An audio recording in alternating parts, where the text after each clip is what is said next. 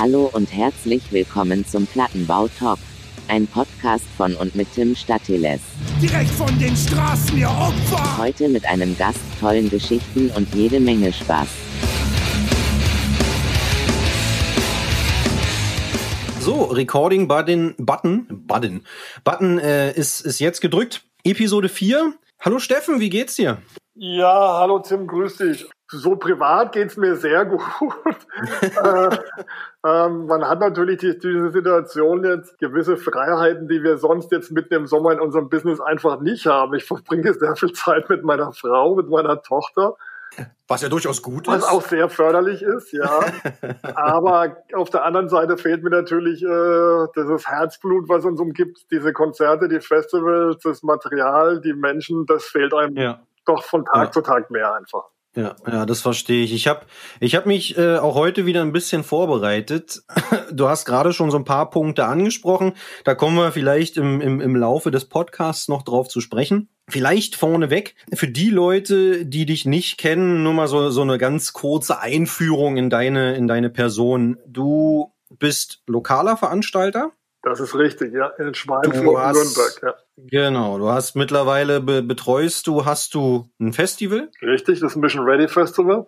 Genau. Und du hast noch eine Backline-Firma. Das ist richtig, Navigator Backlines. Gut, also da sind also drei große Punkte, die wir natürlich alle irgendwie ein bisschen besprechen wollen. Mhm. Ganz zu Anfang, das finde ich immer ganz spannend. Wo kommst du überhaupt her? Wie bist du groß geworden? Also so ein bisschen die Kernfragen, äh, dein, dein, dein Weg ganz kurz eigentlich nur zu beleuchten, wie du zu diesem ganzen Hardcore, Punk, Quatsch, was auch Okay. immer gekommen bist. Also Ja, also vorneweg, wo kommst du her? Wo bist du groß geworden? also ich stamme aus einer baden-württembergischen Kleinstadt, die heißt Wertheim. Äh, Ist sehr schön gelegen, sehr idyllisch, aber als Jugendlicher ist es das absolute No-Go. Da will niemand hin, da ist nichts, da tut sich nichts. Ich Ja. komme auch gleich zu dem Punkt, wo du gemeint hast, wie ich zu dem Ganzen gekommen bin. Ich hatte ein paar Freunde, die haben mit dieser Punkrock-Geschichte angefangen. Das hat mich sofort begeistert. Halt dieser Krach, dieses Neues, dieses Ungestübelt, dieses nach vorne. Mhm. Und äh, in so einer Kleinstadt ähm, musst du selbst was machen, damit da was passiert. Das wird dir nicht präsentiert einfach. Und dann haben wir Ja, einfach ja.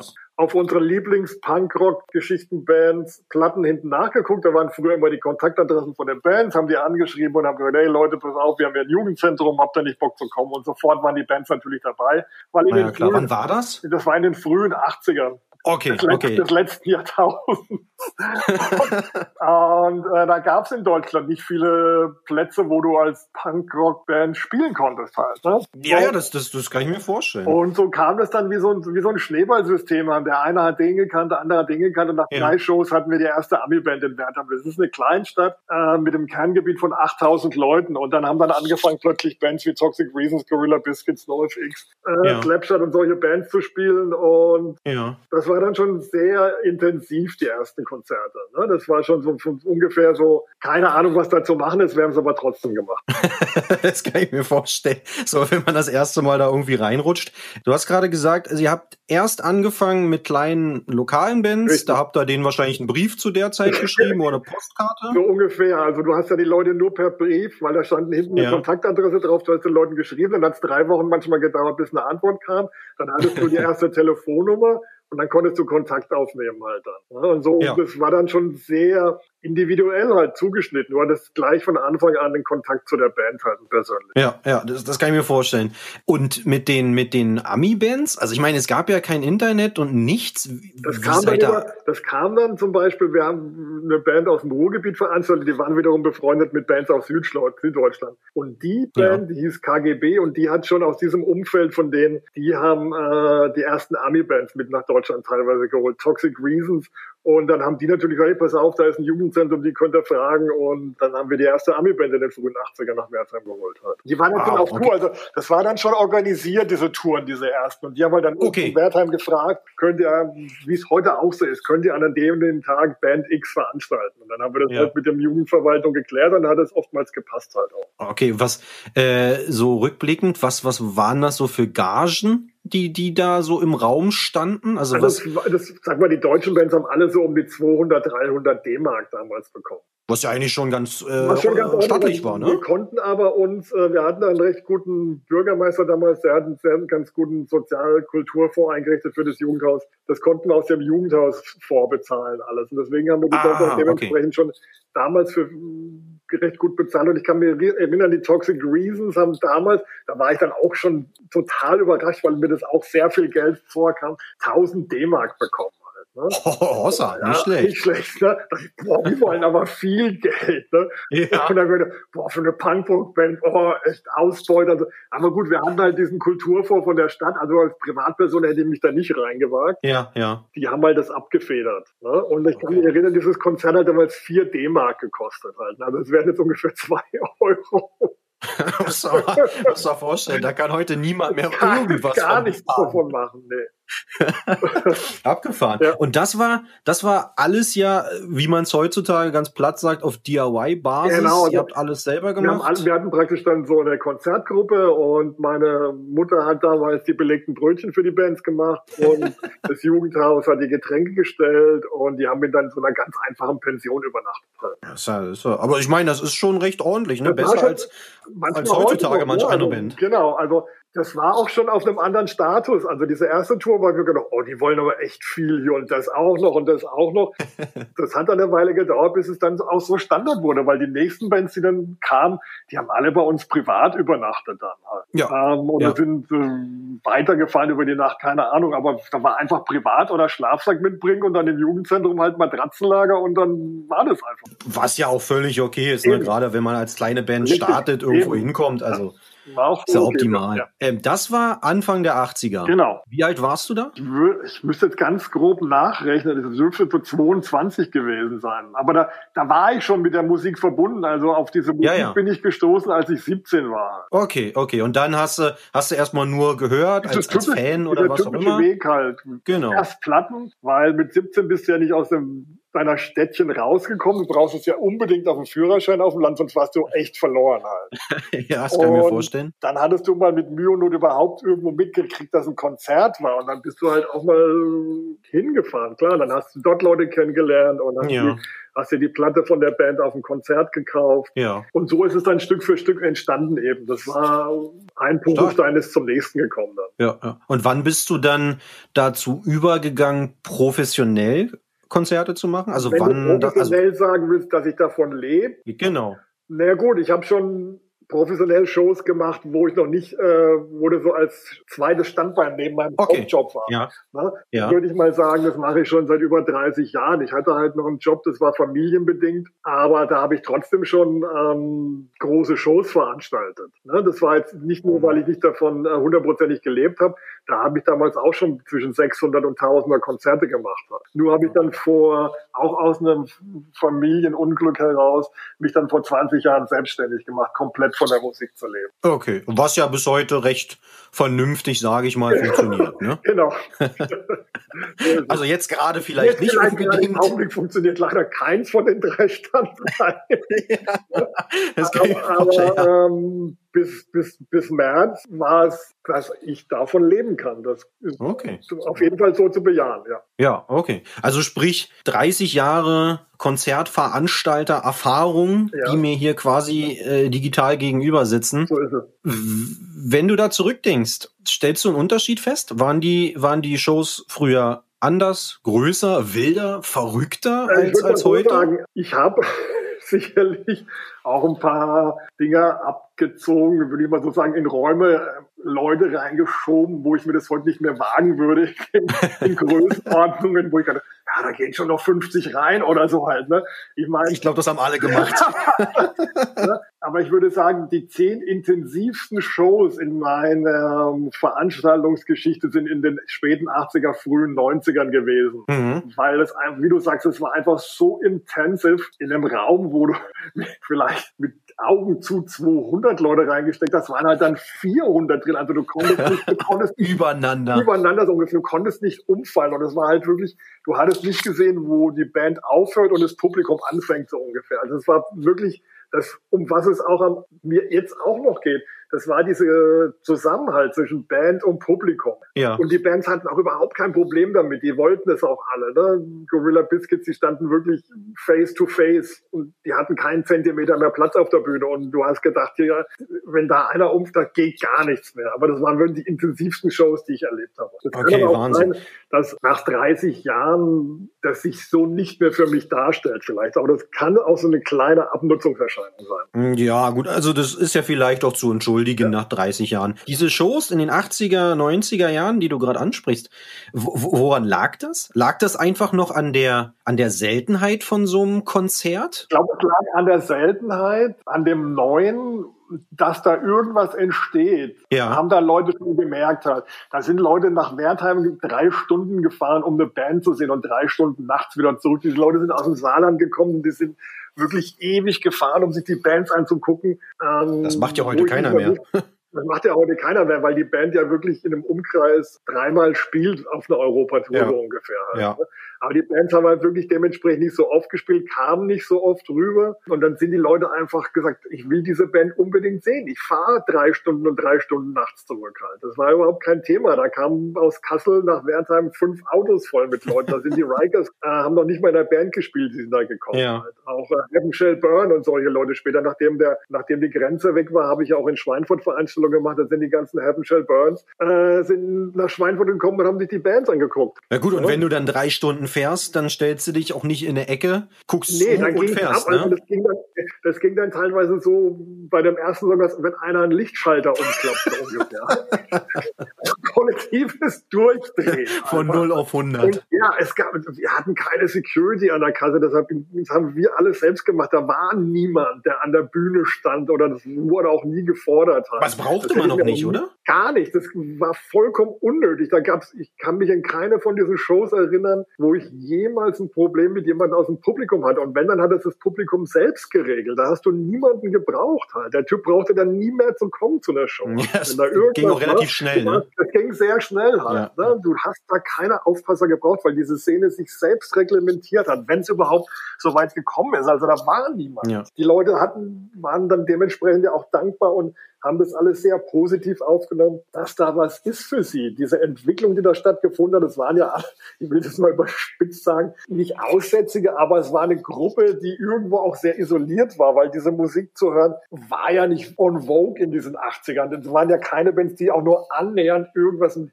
Hitparaden zu Gar nicht. Das ne? war ja war ja wirklich tiefster Underground. Ja, genau. Also man musste sich schon ein bisschen auskennen, um überhaupt an die Musik Genau, ranzukommen, und ne? Überhaupt das. Und es gab keinen Download und keine Plattenvertriebe und sowas. Das hast du auf den Konzerten verkauft. Da standen manchmal so Typen rum, die hatten 20 Platten in so einer kleinen Plattenkiste. Und dann hast du deine Platten dort auf dem Konzert gekauft, direkt von den Bands. Na, so wie es ja. heute eigentlich im Idealfall auch noch so äh, laufen sollte, ne? Ja, genau, genau. So war. Was, was war das für ein, für ein Publikum? War das ein gemischtes Publikum? Oder beispielsweise bei einer Hardcore-Show? Sind denn jetzt da nur Hardcore-Kids gekommen oder war das, da waren Punker? Da war alles da, was, da war es alles da, was sich irgendwie an lauter Musik orientiert. Okay. Also es war laut, Gitarren, ähm, da waren Punks, Skins, auch diese ersten Skater waren da, Mhm. Rockabillys teilweise, alles, was irgendwie von der Norm abgewichen ist und irgendwie auf laute Musik gestanden Ja, ja. ist, die eben nicht in der Hitparade. Es gab ja stand, nichts. Es gab, es gab, es gab wirklich nichts. Halt, ne? Wirklich, Ja.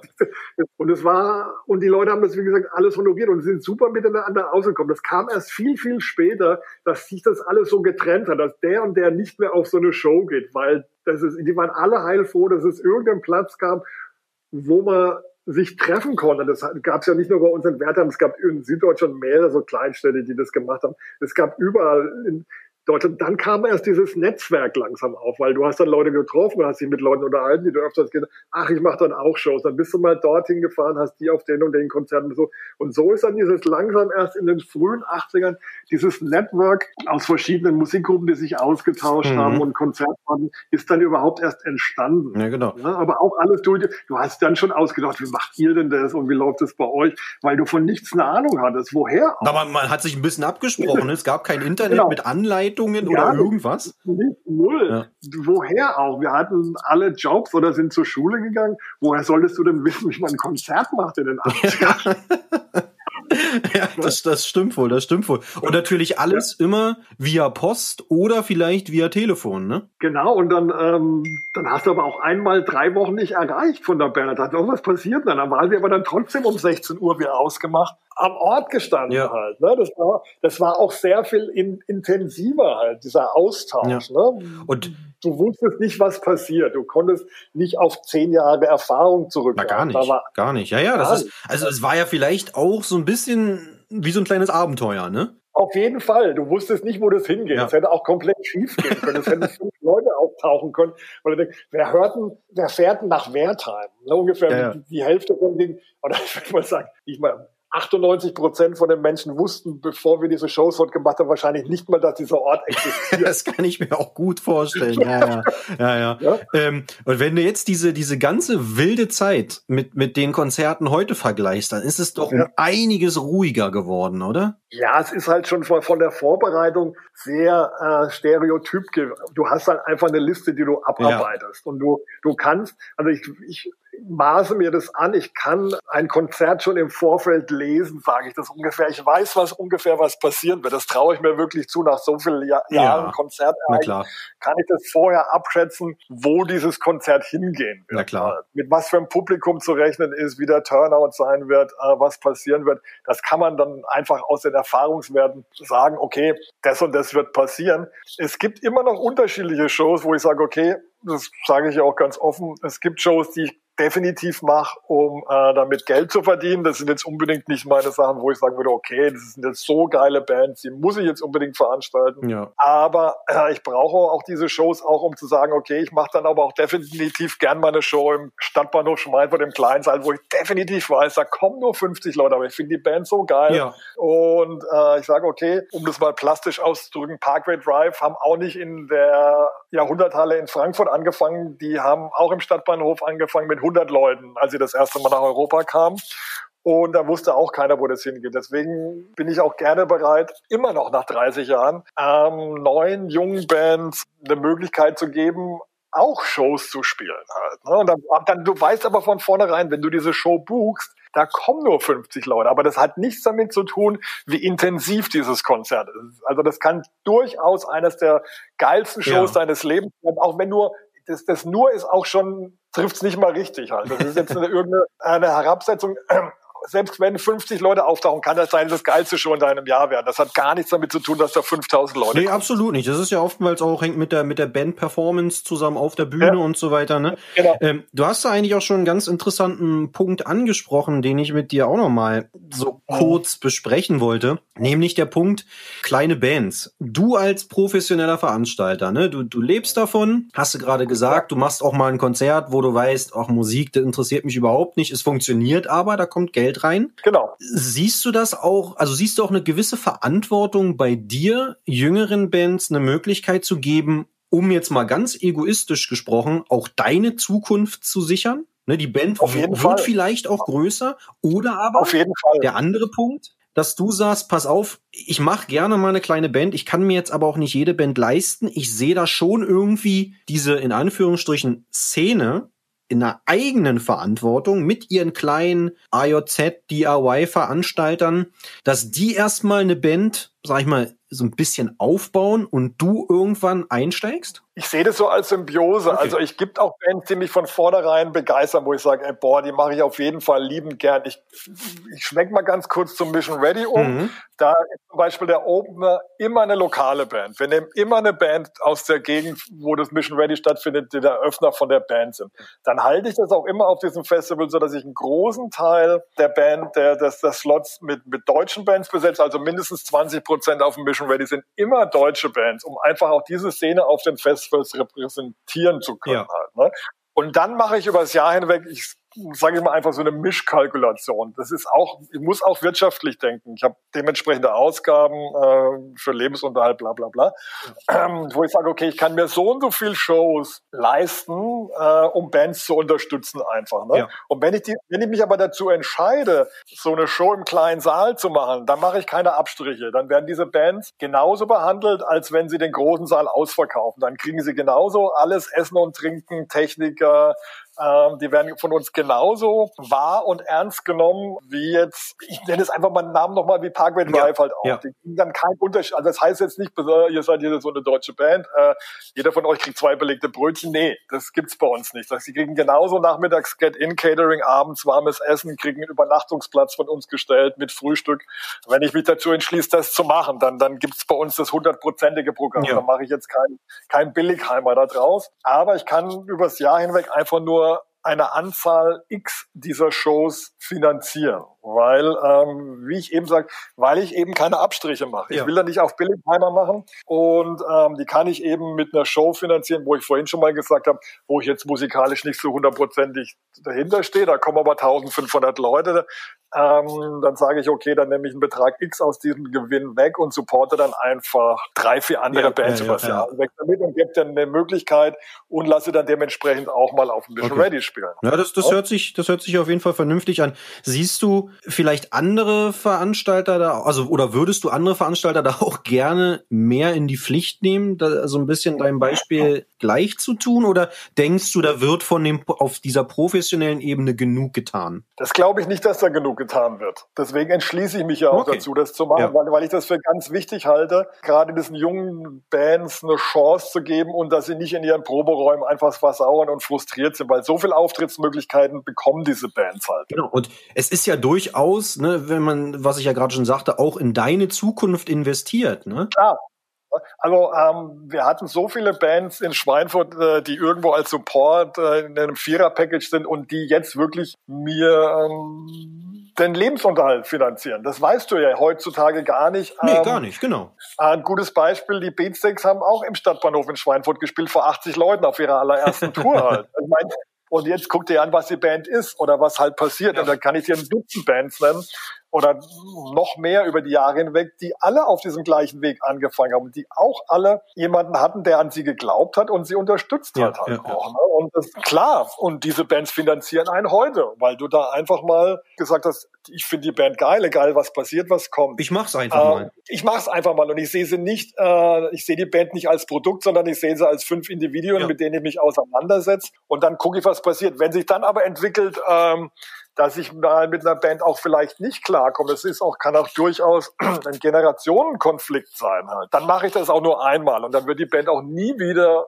spielen oder so. Also es gibt auch Punkte, wo ich manchmal auch mit Leuten aneck, ja. auch mit Bands, die einfach aus einer anderen Generation kommen, die mit anderen Aspekten und anderen Ansatzpunkten spielen. Aber ich nehme jede Band ernst, die ich veranstalte. Na, du gibst ihnen auf jeden Fall erstmal eine Chance. Genau. Ne? Und wenn sich dann aber herausstellt, dass wir aus zwei ganz unterschiedlichen Aspekten daran gehen, ja. dann entscheide ich mich zu sagen, okay, das war jetzt einmalig, aber es gibt kein zweites Mal. Na, das ist ja auch dein gutes Recht, würde ich jetzt einfach mal so genau. sagen. Kann man so stehen lassen, denke ich. Hast du, du hast ja gerade davon schon gesprochen, kleine Bands, die irgendwann groß geworden sind. Hast du ein konkretes Beispiel? Gibt es eine Band, wo du vielleicht vor 10, 15 Jahren gesagt hast, komm, Jungs, Mädels, äh, spielt mal bei mir hier im kleinen Raum. 10, 15 Jahre später veranstaltest du die immer noch, diesmal aber vor 10, 20, 30 mal so vielen Leuten? Naja, sagen wir mal so, du kriegst ja Angebote heutzutage von den Agenturen. Also ich hatte damals, wenn du voll beschäftigt bist, schaffe ich das nicht, mich um Bands selbst zu kümmern oder ja. sowas. Es ging einfach um die Angebote.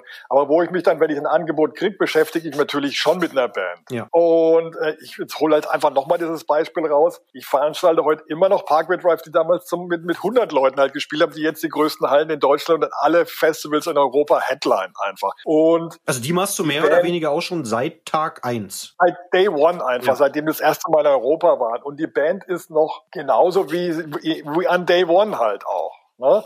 Also die ähm, Menschen so hinter der Band die Menschen ja. und auch die Maschinen und alles drum und dran. Das ist immer noch wie on Day One halt auch. Ne? cool. Und dann denkst du dir auch super, ähm, das hat funktioniert. Aber dann gibt's aber auch dann genug Bands, die du über drei, vier, fünf Jahre unterstützt hast, die dann von 30 auf 100, von 100 auf 300 und dann wechseln sie den Booker oder die ja, ihr Management ja. und dann bist du raus halt. Ja. Ne? Da gibt's genauso Beispiele in die andere Richtung. Ja, ne? okay. Das passiert aber heutzutage, weil das dann doch immer mehr äh, ab einem gewissen Sektor auf eine Produktion Produkt runtergebrochen. Ja, das ist dann diese Kommerzialisierung, die dann da irgendwo auch stattfindet. Genau, ne? genau. Und äh, wo ich dann halt sage, okay, ist nicht mein Weg, aber ich kann auch den Weg der Band verstehen, weil wie viele Jahre hast du als gewisse Band zur Verfügung, um wirklich Geld zu verdienen halt? Das mag ja, das mag ja alles sein, aber die Band könnte ja auch genauso gut mit oder bei dir Geld verdienen. Dazu müssen sie ja nicht den Veranstalter wechseln. Das stimmt, das stimmt. Ne? Also klar, Das passiert aber dann weniger. Das passiert dann eher sehr selten. äh, okay, gut, na das ist äh, ein kleiner Hoffnungsschimmer. ähm, was war denn deine größte Show, also mit den meisten Leuten? Das war jetzt wiederum eine Show, die eigentlich damit gar nichts zu tun hat. Das war mal, das war eine Deichkind-Show in, in Nürnberg mit 8000 Leuten. Okay, ich hätte jetzt fast auf Parkway Drive gesetzt. Nee, ähm, die wären jetzt in diesen Sektor jetzt gekommen mit der Tour, die ja leider nicht stattgefunden hat im April. Aber das ist dann halt so eine Show, dann veranstalte ich doch noch mal eine Deichkind-Show. Aber damit kann ich halt zehn Shows im kleinen Saal finanzieren im Stadtbahnhof. Ne? Und Ja. dementsprechend habe ich auch kein Problem, sowas zu veranstalten. Okay, naja gut, also ich meine, an Deichkind, wie man jetzt so der Musik steht, ist jetzt mal zweitrangig, aber es ist ja jetzt nichts Verwerfliches an der Band. Nein, Und wenn es eben deswegen funktioniert. kann ich auch ohne Probleme jetzt hier in die Runde schmeißen. Ja, ja, nee. Okay, also, also, also die 8000er Marke war so bisher dein, dein kleiner persönlicher Rekord. Richtig. Okay, nicht schlecht. Parallel zu diesen ganzen Konzerten hast du dann irgendwie noch eine Backline-Firma aufgemacht. Das kam über drei Ecken, weil ähm, ich habe irgendwann mal aus England in den frühen 80ern, ähm, da hatte ich dann schon ein Faxgerät benutzen dürfen, Ui. was mein Vater gekauft hat. ein Fax aus England gekriegt von dem Label, das es glaube ich gar nicht mehr gibt, Starving Missile Records, kann, kann ich mal wie die hieß, die First Strike Records hieß. Okay. Die haben jemanden gesucht, der eine Show bucht. Da dachte ich, ja, okay, eine Show kann ich für euch machen, ich finde die Bands cool. Dann meinte, nee, nee, nee, wir suchen jemanden, der eine Tournee bucht für uns. Ja. Und dann dachte ich, pff, ich kenne so viele Leute mittlerweile in Deutschland, ich kann es ja mal probieren.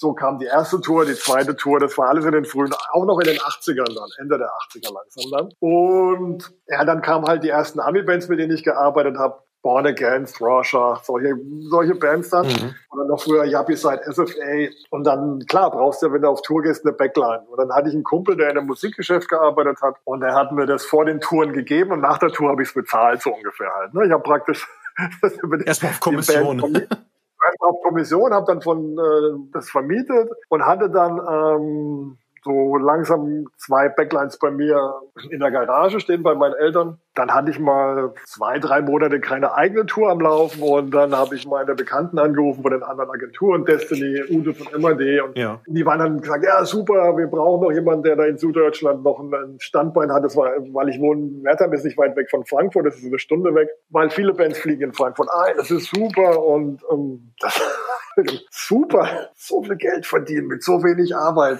das mache ich noch größer.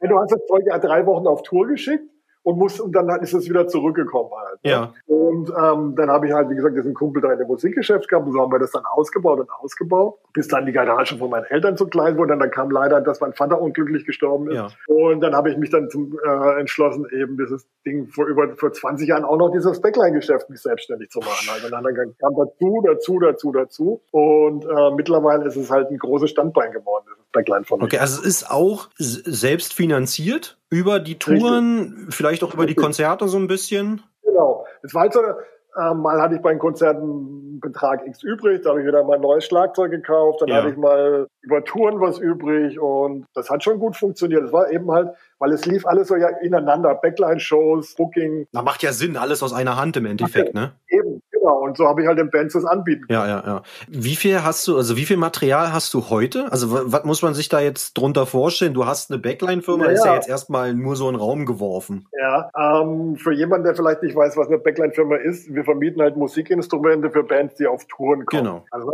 so, wenn wir jetzt wirklich alles, was irgendwie Krach macht, zusammenpacken würden und auf Tour schicken, könnten wir sicherlich ähm, 30 Bands gleichzeitig auf Tour schicken. Also muss man, um es mal anders, in anders, so anders zu beschreiben, 30 Schlagzeuge, sagen Ja. wir mal so circa 60 Gitarrenboxen. Ja, obwohl wir Gitarrenboxen sicherlich eher um die 120 im Lager haben, weil wir auch noch Open Airs ja im Sommer machen. Wahnsinn, Wahnsinn. Das ist nicht schlecht. Wie viele Leute also seid ihr bei, bei wir zu dritt. Also die Backline machen wir zu, mache ich mit zwei Kollegen zusammen. Da sind, sind wir zu dritt. Gut. Also das heißt, ihr gebt die Backline raus, ihr, ihr nehmt sie wieder in Genau. Empfang, ihr wartet. Richtig. Okay, das ist ja ordentlich, sag ich mal. Ne? Hast du auch in bei deiner, bei deiner Backline-Firma Benz, mit denen du schon seit mehreren Jahrzehnten vielleicht zusammenarbeitest? Ja, sagen wir mal so, Boys and Fire Stick to your Guns, Sick of It All, Black Dahlia Murder, Parkway Drive, H2O, ja. Also wirklich auch von Hardcore über Metal, Punk, alles dabei. Ja, ja, ja. Die dir, genau. die dir über die Jahre die, die Treue quasi gehalten Ja, wir haben halt, das Lager ist so groß, dass wir halt auch Zwischenlagern für Bands halt, ne? Achso, wenn die wieder nach Hause fliegen dann. Genau, so Gitarren, Merch und, und Feinheiten, das lassen sie einfach da und dann kriegen sie das beim nächsten Mal wieder auf die Tour geliefert. Mhm. Okay, also full, auch dort Full Service im Endeffekt. Ja, ja, genau, richtig. Also du, du, du verleihst ja das Material an die Bands, ne? Die bekommen das, die bekommen ihr Wunschequipment und die bezahlen dir am Tag eine Summe X dafür, dass sie das benutzen dürfen. Genau. Wenn ich das jetzt mal so ummünze und mir überlege, wie manche Leute mit Mietautos umgehen und damit fahren. Es ist eins zu eins. Es ist genau das Gleiche? Es ist unglaublich. ich hab's befürchtet. Also du kriegst manchmal Amps zurück mit Volume-Einstellungen, wo du denkst, also das Publikum ist jetzt taub oder der Typ, der das gespielt hat, ist taub oder er weiß nicht, was er macht. Ja. Und das habe hab ich am Anfang oft erlebt, dass Bands halt dann, wir haben ja eine Materialliste und dann fragen mich Bands, was hast du denn so an Material? Dann schicke ich ihnen die Liste zu dann entscheiden sich für ein M, bla bla bla. Mhm. Und nach zwei Tagen kriegst du dann so einen Anruf auf Tour und dann fragt der Typ, äh, wie funktioniert denn den Amp halt? Ne? Dann sage ich, äh, du hast doch den Amp bestellt, du weißt doch, um was es geht. Nee, nee, ich wollte den schon immer mal spielen. Oh ich kann mir Gott, den so in Amerika aber nicht leisten halt. Ne?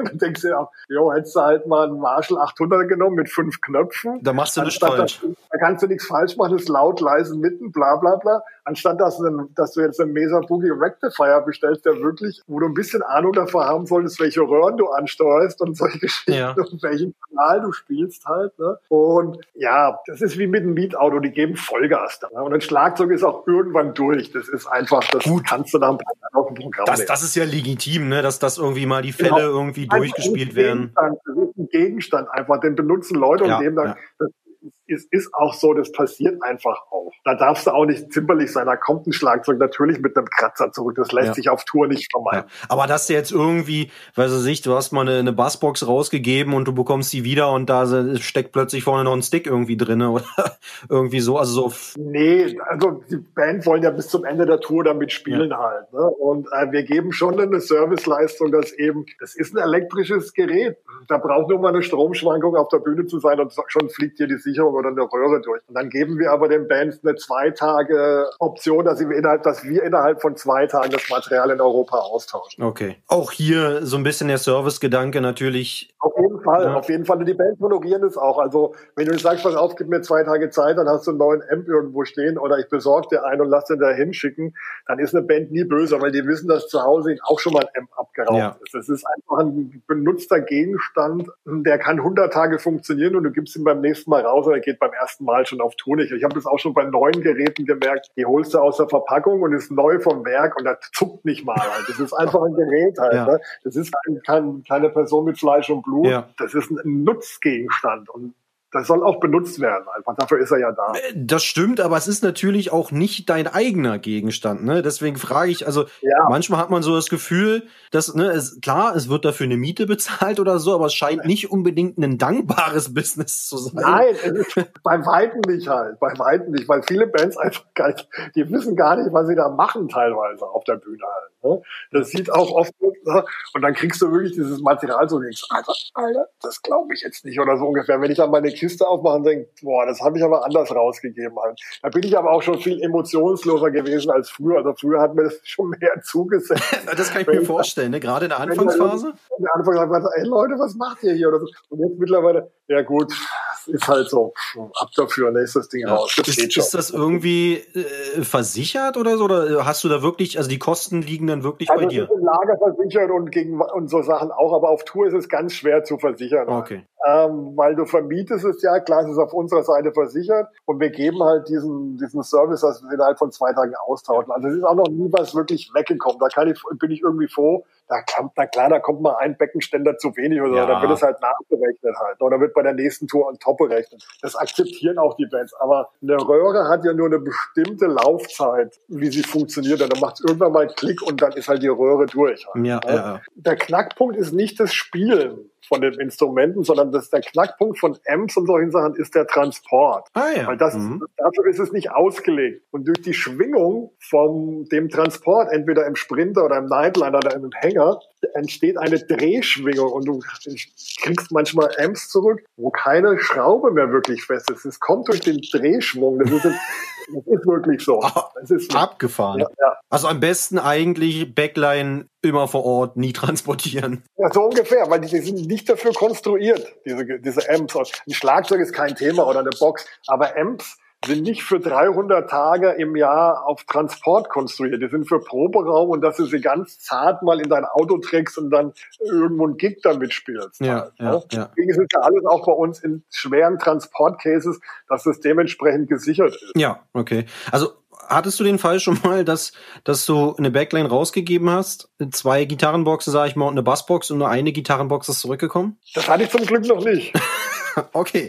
Also, also der Beckenständer war das, das Maximum. Naja, es passiert auch schon mal, wo dann halt ein Jugendzentrum anruft und sagt, äh, von dir steht hier noch ein M.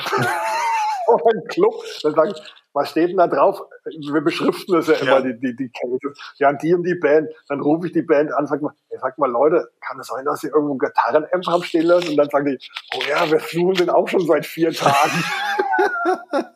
Okay.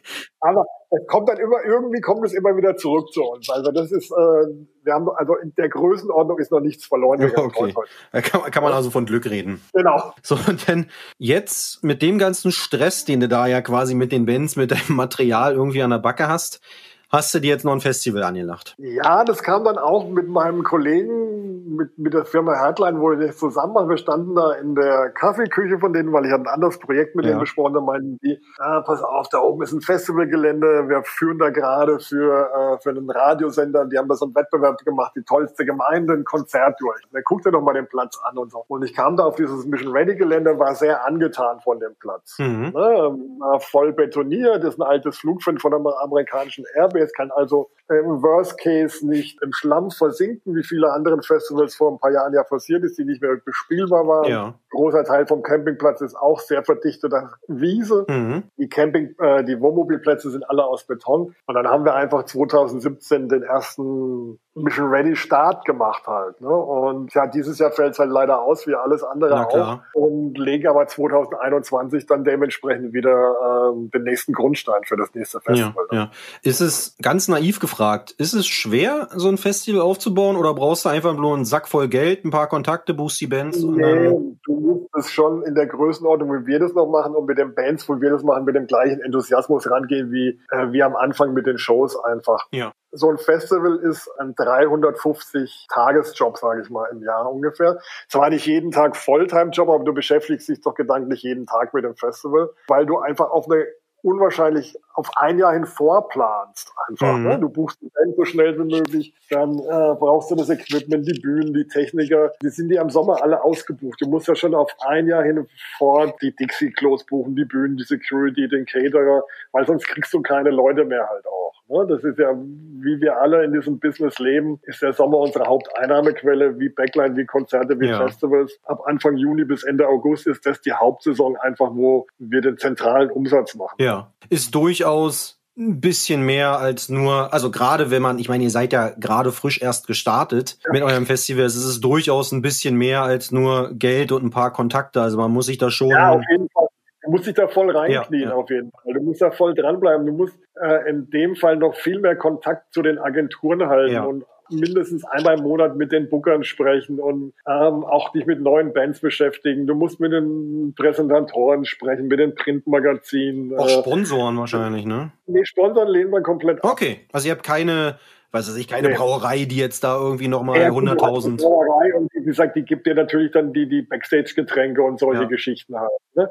Und du hängst auch einen Brauereibanner auf. Aber ich würde jetzt, sagen wir mal, ich sage es in meinem Worst-Case-Szenario, das ist jetzt nur ein plakatives Beispiel. Es würde jetzt rechts und links von unserer Bühne keine Bankenwerbung sein oder irgend solche Geschichten oder irgendwelche Multigeschichten. Das gibt's nicht. Ne? Präsentiert von der Sparkasse Bayern oder was? Genau, so ungefähr. Ja, ja. Sowas also würde es nicht geben. Es gibt auch auf dem Mission Valley keine Stände außer Non-Profit-Stände. Also wir lassen so nur, nur Stände zu wie Sea Shepherd, Peter 2 Ja. und zwei, drei regionale Geschichten. Also es gibt keine anderen Stände, außer den zentralen Merch-Stand ja. vom Festival und den Merch-Stand von den Bands und diesen Non-Profit-Stände. Es gibt keine anderen Schnickschnack-Stände, sage ich das einfach mal. Das gibt's vor unserem Festival. Okay. Diese ganze Organ, also diese ganze Vororga, ne, dass man ja auch ein Jahr im Voraus alles planen muss. Würdest du das als die größte Schwierigkeit sehen, so ein Festival zu starten und dann auch weiterzuführen, aufzubauen?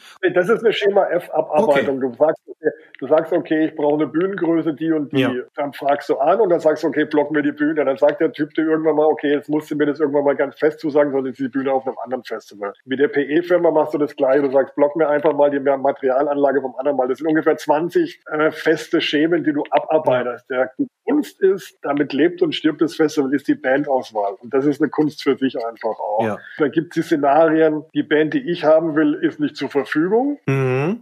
Ja, Punkt B, die Band, die ich haben will, ist preislich für das Festival nicht drin. Die ist zwar zur Verfügung an dem Festival, ist aber eine Gage, wo ich sage, das kann ich mir einfach nicht leisten halt, ne? weil dann müsste ich den Eintrittspreis wieder höher schrauben. Ja. Da habt ihr auch nur eine limitierte. Besucherzahl, ne? Genau, wir können nur so und so viel nach, nach, nach aufs Festival generell lassen. Das limitiert mich schon mal an irgendwelchen Gagen ja. natürlich ja. dann. Das andere ist, dass mir natürlich auch Agenturen so dieses Geben und Nehmen spielen, die sagen, okay, du kriegst die Band, ähm, das ist kein das ist ja ein offenes Geheimnis ja. in diesem Business, du kriegst die Band auf der Position, dafür nimmst du mir aber auch äh, übers Jahr hinweg zwei, drei andere Bands ab oder lässt auf dem Festival aus unserem Bereich noch eine Band spielen. Ja, ja. Halt, ne? Dann überlegst du dir auch, will ich das machen, will ich die Band na, und vor allen Dingen willst du auch den Rattenschwanz, der damit dranhängt. Genau, will ich, will ich das oder, oder, oder will ich das nicht oder akzeptiere ich das nicht ja. halt. Ne? Bei manchen Bands sage ich, okay, ich will diese Band unbedingt haben, weil mir die persönlich auch wichtig fürs Festival ist. Da übernehme ich dann auch die Konsequenz, dann dass halt dann eine andere Band übers Jahr hinweg mal sagt, okay,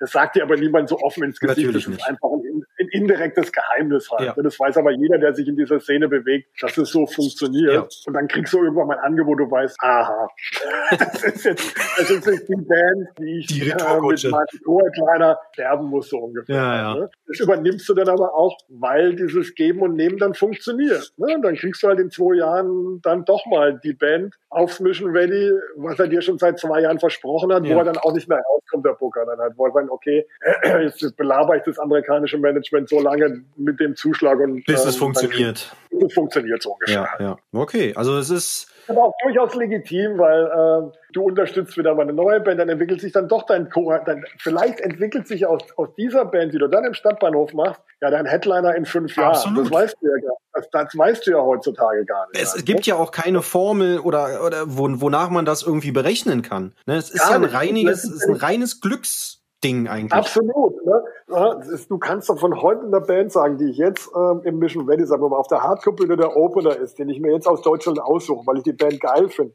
Ich weiß ja nicht, wo die Band in fünf Jahren hingeht. Sind in, Jahren, in zehn Jahren vielleicht 5000 Leute? Kann mir keiner heutzutage mehr sagen, was passieren wird. Es ist so schnell alles geworden und unberechenbar, wo ich mir manchmal denke, wo Bands jetzt stehen, die ich mir anschaue, das gibt's doch nicht. Die Band auf der Position. Ja, ne? ja, ja. Ist unglaublich. Aber ne? Weißt du, wo hätte ich, nie, hätte ich nie erwartet, dass die Band jetzt auf dem Festival auf dieser Position spielt. Hätte mir das einer vor zwei Jahren gesagt, Alter, was willst du, die hätten vielleicht nachmittags auf dem Kindergeburtstag gespielt, so ungefähr.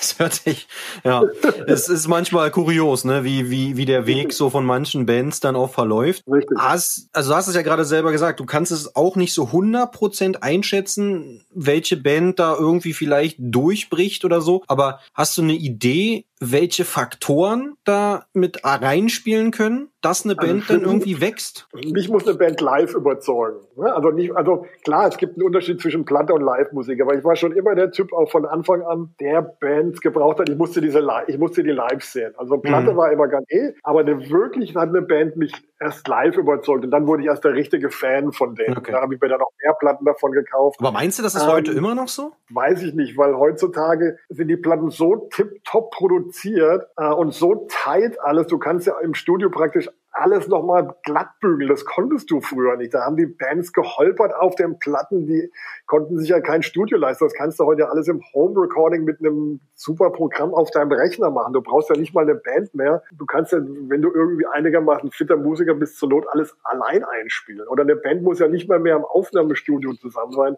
Du kannst dir die Tracks hin und her schicken und dann spielt einer von mir aus in Hamburg und der nächste spielt in Köln und du kannst eine Platte zusammen einspielen. Ne? Das ist ja heute keine, für mich kein Zeugen mehr von wirklicher musikalischer Kunst, heute eine Platte aufzunehmen. Deswegen, ja? ne? also es wirkt manchmal dann doch schon, dass das ja schon fast, also manche Bands künstlich aufgeblasen werden über, ja, überpräsente Werbung meinetwegen. Ja.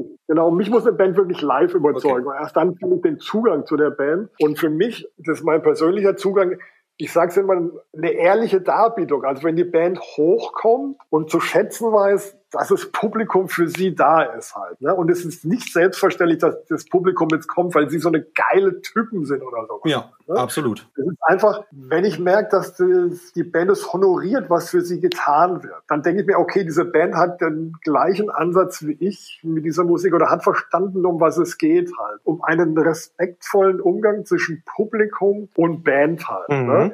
Mhm. Ne? Ich erwarte, dass eine Band pünktlich auf die Bühne geht, die ihr Publikum nicht eine Stunde warten lässt oder so, weil sie gerade noch kann sich die Haare föhnen, jetzt überspitzt ja. Und den Band, den Leuten, die bezahlen, dass wir davon leben, das Publikum halt auch. Da warte ich auch einen großen Respekt von Bands gegenüber dem Publikum halt, dass die dann, wenn sie auf die Bühne gehen, wirklich 100 Prozent abfeuern ja, halt. Ne? Absolut. Ich, will einfach, dann sagen wir so, das Lodern in den Augen von der Band sehen, die dann hochkommen und sagen, sich den Arsch abspielt, wie diese Leute, die da unten stehen, die dann noch ein T-Shirt kaufen und eine Platte, ja. die die Band touren kann, damit sie dieses Leben führen kann, für was sich die Band entschieden hat. Und dann merke ich schon, wenn dieser Übergang, auch wenn ich die Band schon zum ersten Mal überhaupt im Backstage treffe oder so, dann habe ich schon so das Gespür. Da könnte was kommen. Da könnte, da kommt was, ja. da ist irgendwas. Die Typen sind auf der gleichen Wellenlänge wie ich, auch wenn ich die noch nie getroffen ja. habe. Da geht's ja auch bei dieser Punk-Hardcore-Metal-Geschichte, die, für die wir uns ja entschieden haben, ja. Ähm, mit Leuten zusammenzufinden, die du sonst nie treffen würdest halt. Ne? Ob, ob die jetzt 30 Jahre älter bin wie die, spielt keine Rolle. Es geht um dieses gleiche Gefühl und Fieber, was ja immer noch in mir steckt. Sonst würde ich das ja mit kurz vor 60 nicht noch machen. ja. ne? Und das spüre ich oftmals, aber genauso spüre ich oftmals auch das Negative halt, dass ich dir denke, oh Gott, ich denke manchmal, ja gut, heute ist so ein Konzert, dass du einfach abarbeitest. Halt, Lass ne? es einfach nur noch vorbeigehen. das ist jetzt überspitzt ausgedrückt, aber wo du denkst, das wären jetzt nicht meine besten Kumpels ungefähr. Ja. Muss auch gar nicht, weil es auch im Leben du mit hunderttausenden von Leuten aufeinander triffst, wo du denkst, ja, nice to have, aber du musst nicht mein Freund werden. Warum auch? Das ist auch nicht der, der Zweck der Übung. Ja, halt. So viele gute Freunde kannst du gar nicht im Leben sammeln, das braucht's auch gar nicht. Nee, genau. Da lieber die, die äh, ein paar genau. enge äh, Freunde, das, das reicht. Und, und mit den Leuten äh, bin ich auch schon seit über 25 Jahren befreundet. Ja. Und das würde auch wahrscheinlich ohne die Musik funktionieren, weil da ein großer Teil einfach gleich, gleiches Gedankengut herrscht. Ja, ja. ja. Naja, der, der, der, der gemeinsame Nenner, den man dann auch hat, ne? Genau, genau. genau. Beim Aufbau von eurem Festival sind wir ein bisschen abgekommen. Wir waren noch gar nicht fertig, dich da aus äh, okay. zu durchlöchern. Hattet ihr Pro Probleme mit, mit eurer Lokalregierung da beim Aufbau von dem Festival oder war, waren die unterstützend? Naja, sagen wir mal so, am Anfang dachten die beim ersten Mal, der Wutbürger reitet ein und Mord und Brand statt in diesem kleinen fränkischen Dorf. Als dann noch so Bands wie Agnostic Front gespielt haben, ja. dachten die halt wirklich, äh, schließt Frauen und Kinder weg. Die Barbaren fallen ein. Die Barbaren kommen ein und brennen das Dorf nieder. Aber dann, als der Bäcker zum Beispiel die Rückmeldung gegeben hat, wäre das ganze Wochenende ausverkauft gewesen, was denn los wäre. Das war so toll und die wären alle so nett gewesen. Der Tankstellenkiosk sagte, das war sein bestes Wochenende, alles weg. Und äh, mittlerweile lieben die das Festival. Ich meine, das Ortsrote Kreuz macht dann den Notdienst ja. und, und die Hotels sind ausgebucht in Giel Giebelstadt. Der Rewe partizipiert davon, die Leute gehen vorher einkaufen und da ist noch nie was passiert. Ja, ja. Gar nicht. Im Gegenteil, alles wurde ja irgendwie wahrscheinlich angekurbelt, genau. ne? Genau, das wurde, äh, genau, also viele von den Leuten, die fragen schon, die freuen sich auch schon genauso ein Jahr aufs nächste, wenn es das Festival ist. Ja, ja. Letzte und abschließende Frage zu diesem Themenblock. Gerne. Gibt's einen Konkurrenzkampf zwischen den Festivals? Mit Sicherheit gibt's das. Wird der, wird der offen ausgetragen? Also ich probiere mit den Festivals, wo ich sehr private Kontakte dazu habe, einfach das abzuklären und im Vorfeld zu sagen, hey, pass auf, lass uns nicht in diese Falle gehen gegenüber den Agenten und uns gegenseitig mit den Gagen hochbieten zu lassen. Ja, halt. ja. auf, da sage ich, pass auf, dann verzichte ich zum Beispiel in einem Jahr auf eine Band, die hole ich mir dann halt zwei Jahre später. Ja. Und so finde ich auch dann das gelungen halt auch. weil wir sind schon mit diesem Punk, Hardcore, Ska, diese Musch Mischung, die wir machen, an der halten wir auch fest. Also ist, und andere Festivals sind immer sagen, die gehen ihren Weg vom musikalischen her und so sehe ich uns mit nirgendwo anderen wirklich in einer Konkurrenz stehend halt auch. Na, ihr habt ja. schon da so ein, so, ein, so ein kleines Alleinstellungsmerkmal, allein auch mit den, mit den Bands, mit dem Line-Up, was ihr ja auch habt. Ja, genau, dafür lege ich auch sehr großen Wert darauf, dass eben das so pur bleibt, ja. wie das auch auf dem Plakat steht. Ja, ja. Ähm, wir, wir, veranstalten über das Jahr hinweg auch genug andere musikalische Abweichungen aus diesem Sektor, aber die spielen dann eben nicht auf dem Mission Ready, weil, und das honoriert uns auch das Publikum. Die sagen, wir kriegen halt wirklich das, was auf dem Plakat steht. Ja, ja. So habe ich das entwickelt. Absolut, absolut, ne? Und da, on top seid ihr natürlich auch irgendwo in einer Region, wo ja sonst nichts ist. Genau, das, diese ländlichen Gebiete äh, sind sehr, sehr dankbar vom Publikum her, dass du dort was für sie veranstaltest. Ja. Naja, und wenn du dann noch die lokalen Strukturen einbindest, so wie, so wie ihr es ja macht, ne, dann, dann genau. bist du ja wahrscheinlich gleich der König da unten. Die lieben das mittlerweile. Ja. Sie gucken immer noch skeptisch, weil musikalisch kriegst du sie natürlich nicht auf deine Linie. Nee, aber. Aber die haben natürlich nach dem dritten Jahr mal so festgestellt, so in Anführungszeichen, das sind ja ganz normale Menschen, die da kommen.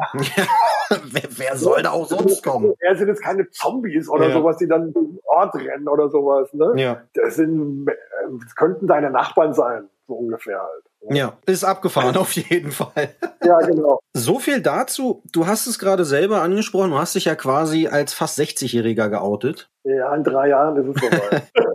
Trotzdem, was ich ganz faszinierend finde an dir, bist du noch sportlich sehr aktiv. Richtig. Warum? Kannst du dich nicht einfach auf deine Terrasse setzen und ein Buch nee, lesen? Das, ist, ähm, das, hilft mir sehr gut, das Ganze zu verarbeiten halt, weil es hilft mir mal, äh, weil es, weil es ist ein High-Intensive-Sport, was ich mache. Ja, was machst du? Und ich mache Crossfit. Ja. Und es hilft mir mal einfach hinzugehen und dann mal eine Stunde lang komplett abzuschalten, weil du dich so fokussierst auf diesen Sport, weil du wirklich so intensiv da dran bleibst. Und das hält mich noch mit am Leben und gibt mir auch die Energie noch für die Konzerte. Das hält dich noch am Leben. Naja, es wird ja wahrscheinlich noch ein bisschen so weitergehen. Auf jeden Fall. Also ist noch kein Ende abzusehen. Schön. Ja? Damit würde ich dann auch schon fast zu den allseits heißgeliebten Kategorien überschwenken wollen. Ja. Die ja. fünf Entweder-Oder-Fragen. Okay, schieß los. Ja. Äh, wir fangen wieder ganz locker, ganz easy an. Du hast dich ja gerade als, als Crossfitter geoutet. Mhm. Deswegen die erste Frage, Yoga oder CrossFit? Beides. Na, entweder du musst jetzt eine Entscheidung fällen. Okay. ja, CrossFit. Doch, Cross, also bist nicht der Yogi-Bär. Ich mache jeden Tag Yoga. Ich, ja. Aber deswegen hätte ja, hätte ja sein können, wenn du dich irgendwie entscheiden Nein, also, müsstest. Wenn ich mich entscheiden müsste, würde ich mich für CrossFit entscheiden. Okay, okay. Nächste Frage. Seitan oder Tofu? Hm, Seitan. Okay, siehst du, das hätte ich auch gesagt. Ich bin auch eher der Seitan-Mensch. Hm, weil, das muss man hier auch erwähnen, du bist ja auch schon eine relativ lange Zeit vegan unterwegs, ne? Ich, ja. ja. Wie lange machst du den Quatsch schon? Den Quatsch mache ich jetzt schon auch, ich sage jetzt wieder acht Jahre. Ich habe das schon mal eine lange Zeit vorher partizipiert, hatte dann aber leider durch einen Heuschnupfen eine super Crossallergie, also die hat sich dann umgewandelt auf Früchte, Nüsse, uh. Tofu und lauter Sachen. Ich konnte das jahrelang nicht essen. Das war wirklich äh, sehr gefährlich, auch für mich, gerade was Nüsse und Mandel und sowas anbetrifft. Ja. Auf gar keinen Fall mehr essen und war dann wieder mehr zum Vegetarismus und habe dann auch teilweise wieder Fleisch gegessen mhm. und habe das dann aber über die Jahre, das ging übers Alter dann auch wieder weg. Okay. Ja, das war eine Zeit lang, ähm, war einfach körperlich, ich durfte es einfach nicht essen. Ja, ja, ja, okay. Und dann hast du es irgendwann wieder probiert, probiert und dann hast du gemerkt. Einfach wieder probiert, habe dann langsam wieder angefangen und habe gemerkt, dass ähm, diese Kreuzallergie vom Heuschnupfen weggegangen ist und habe mich dann natürlich wieder für eine vegane Ernährung entschieden. Okay. Auch, also jetzt als Über Überzeugungstäter zum, zum Tierwohle, des Tierwohles? Ja, ich würde mal eher sagen, äh, aus Qualitätsgründen. Okay. Du fühlst dich wohler damit. Auch mit Sicherheit. Und du kriegst, es ist auch ganz klar, dass du nicht mehr diese Produkte kriegst, was ich als Kind gekriegt habe, als meine Mutter mit mir zum Metzger gegangen Nicht mal bei dir auf dem Dorf? Nee, nicht mal bei mir auf dem Dorf. Es gibt ja keine Metzger mehr. Selbst auf dem Dorf nicht mehr. Ah, okay. Na gut, da hast ja, bist ja nicht mehr darauf angewiesen als Veganer. Nee, ne? nicht mehr. Genau. Nächstes entweder oder. Wenn du dich entscheiden müsstest, äh, vielleicht noch mal ein paar Jahre zurück, Navigator, Backline-Firma oder Promoter? Backline. Ja? Weil weniger Stress, ja. einfacher Geld oder? Also aus, wenn ich eine Kosten-Nutzen-Aufstellung machen würde, wäre es die Backline. Okay, das ist eine Aussage, habe ich mir notiert. Aus der Bequemlichkeit des Menschen heraus. Ja, also ich, ich, kann das, ich kann das voll nachvollziehen. Ich sag mal so, also bei einer, bei einer Backline-Geschichte ist ja, ist ja auch nicht so viel, wie soll man so Gambling, so viel Rätselraten dabei, ne? Richtig. ne bei einem hast, Konzert kannst du, du voll auf die Fresse fliegen. Genau, du machst einen Betrag X aus, den akzeptieren beide Parteien für diese Backline-Miete und die kriegst du dann hinterher. Genau. Und beim Konzert, wie du sagst, ist immer noch ein, ein Roulette-Spiel. Funktioniert es oder funktioniert es nicht? Absolut, genau. Und äh, oftmals ist es ja so, wenn es nicht funktioniert, dann funktioniert es auch richtig nicht. Eben, also entweder geht es richtig schief ja. und dann äh, kannst du auch schon mal ein Vierteljahr umsonst gearbeitet. ja, recht unangenehm, dieses Business. Ja, Vorletztes entweder oder ist ein bisschen, also ich finde es ein bisschen fies, muss ich ehrlich gestehen. Okay. H2O oder Ignite? Als abschreckendes Beispiel oder positiv? Na, die Internas wollen wir jetzt hier vielleicht gar nicht mal so auspacken. Ich sag mal so, beide Bands haben ihre Spezialisten. Ich würde H2O sagen. Rein musikalisch entschieden. Rein musikalisch. Genau, vom Nerd-Faktor her. okay, ich, ich verstehe. Ja. Äh, letztes entweder oder äh, der Klassiker äh, Club oder Festivalshow. Club. Das kam wie aus der Pistole geschossen. Ja, weil ich da, das war halt auch das, wo ich, lo, wo ich damit angefangen habe. Wenn ich, das ist da, wo, wo das Herzblut zu dieser ganzen Geschichte entstanden ist, wie ich das vorhin schon angesprochen habe. Dieser Live-Sektor ist das, was mich wirklich am Leben erhält. Mhm. Ja, das ist das, warum ich auch mit 57 noch bei 98 Prozent der Shows vor Ort bin halt. Ne? Ja, ja. Das ist, also das, neben dem Sport ist auch das quasi dein Lebenselixier. Auf jeden Fall, auf jeden Fall. Okay, ja. und ganz klar eine Festivalshow nicht. Also ich hätte jetzt vielleicht auch bei dir gedacht, du nimmst vielleicht doch eher die Festivalshow, weil, also klar, die Vorbereitungszeit ist länger, aber irgendwie so ein bisschen, weiß nicht, es ist irgendwie eine andere Vorbereitungszeit, habe ich manchmal das Gefühl. So, so Clubshow, da machst du deine drei Sachen, das geht dann innerhalb von fünf Tagen, ist genau. alle durch, dann hast du die Show, danke, tschüss. Genau. An einem Festival bist du halt viel, lange, viel länger beschäftigt. Da kriegst du auch manchmal so eine Phase, denkst, boah, jetzt habe ich gar keinen Bock, okay. jetzt muss ich aber den trotzdem noch erledigen. Und eine Show ist halt irgendwann abgehakt, aber ein Festival ist nicht abgehakt. Das ist, ich höre sonntags auf, mit auf, mit, fang an mit Aufräumen vom letzten Festival und bin sofort am Machen für, für die nächste Edition halt. Ja, okay. Wobei du halt bei der Show dann einfach auch nicht mal zwei Monate nicht drum kümmerst, wenn eine Show im Januar buchst und die geht im Dezember, ist die Show halt wirklich erst. Ja. Da bist du nicht so intensiv über längere Zeit hin damit beschäftigt. Aber beim Festival bist du halt wirklich kontinuierlich okay, beschäftigt. Okay, also das ist dann, da ist dann doch die Clubshow, sei mal für dich, die entspanntere Variante und die Atmosphäre ist natürlich auch irgendwo eine andere, ne? Es ist mit Sicherheit eine andere Atmosphäre, obwohl ich auch das Festival natürlich auch genieße, aber ich genieße halt viel mehr diesen engeren Kontakt zwischen mir, Publikum und Band. Mhm, okay, na das. Weil auf dem Festival kriege ich nur einen Gegenspieler, das ist die Band. Mit dem Publikum bin ich dann nicht ganz so in Kontakt. Das funktioniert auch nicht, wenn da 7000 Leute auf dem Platz naja, sind. Klar. Aber bei einem Clubkonzert unterhalte ich mich doch sehr viel mit dem Publikum auch. Okay. Mit, mit Leuten, die da hin. Okay. Um herauszufinden, also wie die Leute so ticken, um für dich auch. auch natürlich auch. Ne? Okay. Und, und, und mit Bands rauszukriegen, es sind auch sehr viele Freundschaften dadurch okay. entstanden. Eben, ne? Oder auch oder auch ich oder auch auf Hinweise, wo, wo einer zum Beispiel, ey, hör dir mal die Band an oder die finde ich gut oder hol doch die beim nächsten Mal mit nach Schweinfurt. Okay, also trotzdem du, sage ich mal, jetzt so ein professioneller, davon lebender Veranstalter bist, setzt du schon noch auf ein persönliches Feedback? Auf jeden Fall, das ist ganz wichtig, ja. weil das habe ich vorhin gemeint. Es geht darum, diesen Kreislauf dieser Personen und Menschen, die an dieser Szene beteiligt sind, ernst zu nehmen. Das heißt natürlich auch dein Publikum ernst zu nehmen. Also, Na, absolut, ja. Ähm, ist zwar oftmals viel Arbeit, aber ich reagiere da auf jede E-Mail, auf jeden Telefonanruf, ähm, auf jede WhatsApp, auf jeden Messenger, weil ich finde, dass diese Menschen, um das nochmal aufzuholen, durch ihr Geld, was sie uns allen Beteiligten geben, uns ein Leben ermöglichen, das wir lieben halt. Sonst müsste ich in eine Fabrik gehen oder irgendwo einen Job machen, auf den ich keinen Bock habe. Und diese Leute ermöglichen es, und das kann man gar nicht genug honorieren, ähm, dass die bereit sind, für eine Show 25 Euro dir zu geben, wo du natürlich auch Kosten davon trägst, aber auch Gagen, aber auch wiederum dir dein Leben ermöglicht. Na, absolut. Absolut. Ja, also es ja. ist dein, dein Wort in Gottes Gehör. so ungefähr, ja. nee, macht absolut Sinn. Ne? Also es ist durchaus eine lobenswerte Einstellung. Ja. Last but not least, Ja. das Wunsch-Line-Up. Du hast Ja. Unmengen an Geld, du kannst tote Bands nehmen, du kannst lebende Bands nehmen. Wir sagen mal, wir setzen mal die Obergrenze bei vier Bands. Mhm. Wer würde denn dein, dein Wunsch-Line-Up-Konzert beginnen? Ja, da würde ich mal sagen, ich greife auf, ich habe, kann ich ja so aus der Pistole sagen, Sick of It All, Stick to Guns, Boys at Fire, Risk It. Wow. In welcher Reihenfolge? Ähm, Sick of It All, Boys at Fire, Stick to Your Guns, Risk It. Das sind deine, also weil du, weil du die, die, die Leute persönlich kennengelernt hast oder? Weil diese Bands, wo ich das ganz genau weiß, äh, die denken wie ich und die verkörpern das Gleiche und machen das Gleiche, warum ich das mache. Deswegen. Okay, das ist ein strammes Line-Up, sag ich mal. Wo würde das stattfinden? Ah, mit Sicherheit nicht ein Open Air. es wäre eine Clubshow, aber Schweinfurt schon, oder? Ja, zu meinem 60. Das lassen wir mal so stehen. Vielleicht, vielleicht hört ja der ein oder andere Agent auch zu und kann sich das schon mal notieren. Genau, In drei Jahren richtig. äh, die Bands in Schweinfurt und dann wahrscheinlich für zwei Euro, so wie früher.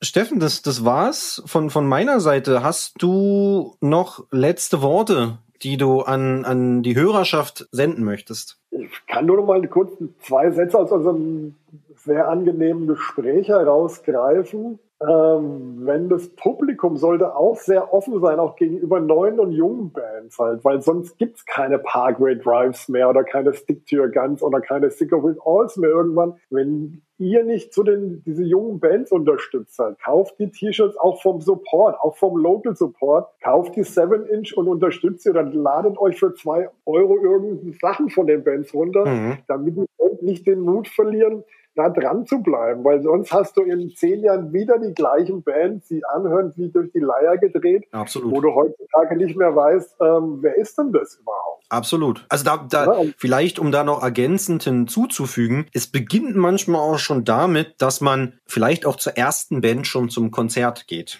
Das meine ich da eben mit. Unterstützt auch die erste Band. Kommt nicht erst um neun, wenn der Headliner auf die Bühne geht, seid auch schon um halb sieben da. Wenn der lokale Support spielt, gib dieser Band dein Gehör. Und dann kannst du immer noch entscheiden, wenn du sagst, ey, Alter, ich gehe noch mal zwei Jahre in Probe auf.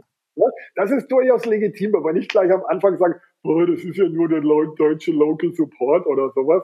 Nee, die verdienen euren Respekt genauso. Ja, ja. Ja, das sind schöne, letzte, weise Worte. Ja, Damit würde ich das auch hier beenden wollen. Ich, ja, hat mir sehr viel Spaß gemacht. das freut mich. Auf jeden Fall nochmal vielen lieben Dank, dass du dir die Zeit genommen hast. ja, gerne. Und damit würde ich sagen, wir hören wieder voneinander. Super, vielen Dank, Tim. Bis- Lass dir gut gehen. Bis dann. Ja? Tschüssi. Jo, tschüss, ciao. So, und die heutigen letzten Grußworte gehen raus an Merchpit, merchpit.de. Guckt's euch an, gibt's Shirts, gibt Platten, Hardcore, Punk, alles dabei. Checkt das aus. In diesem Sinne, bis zum nächsten Mal.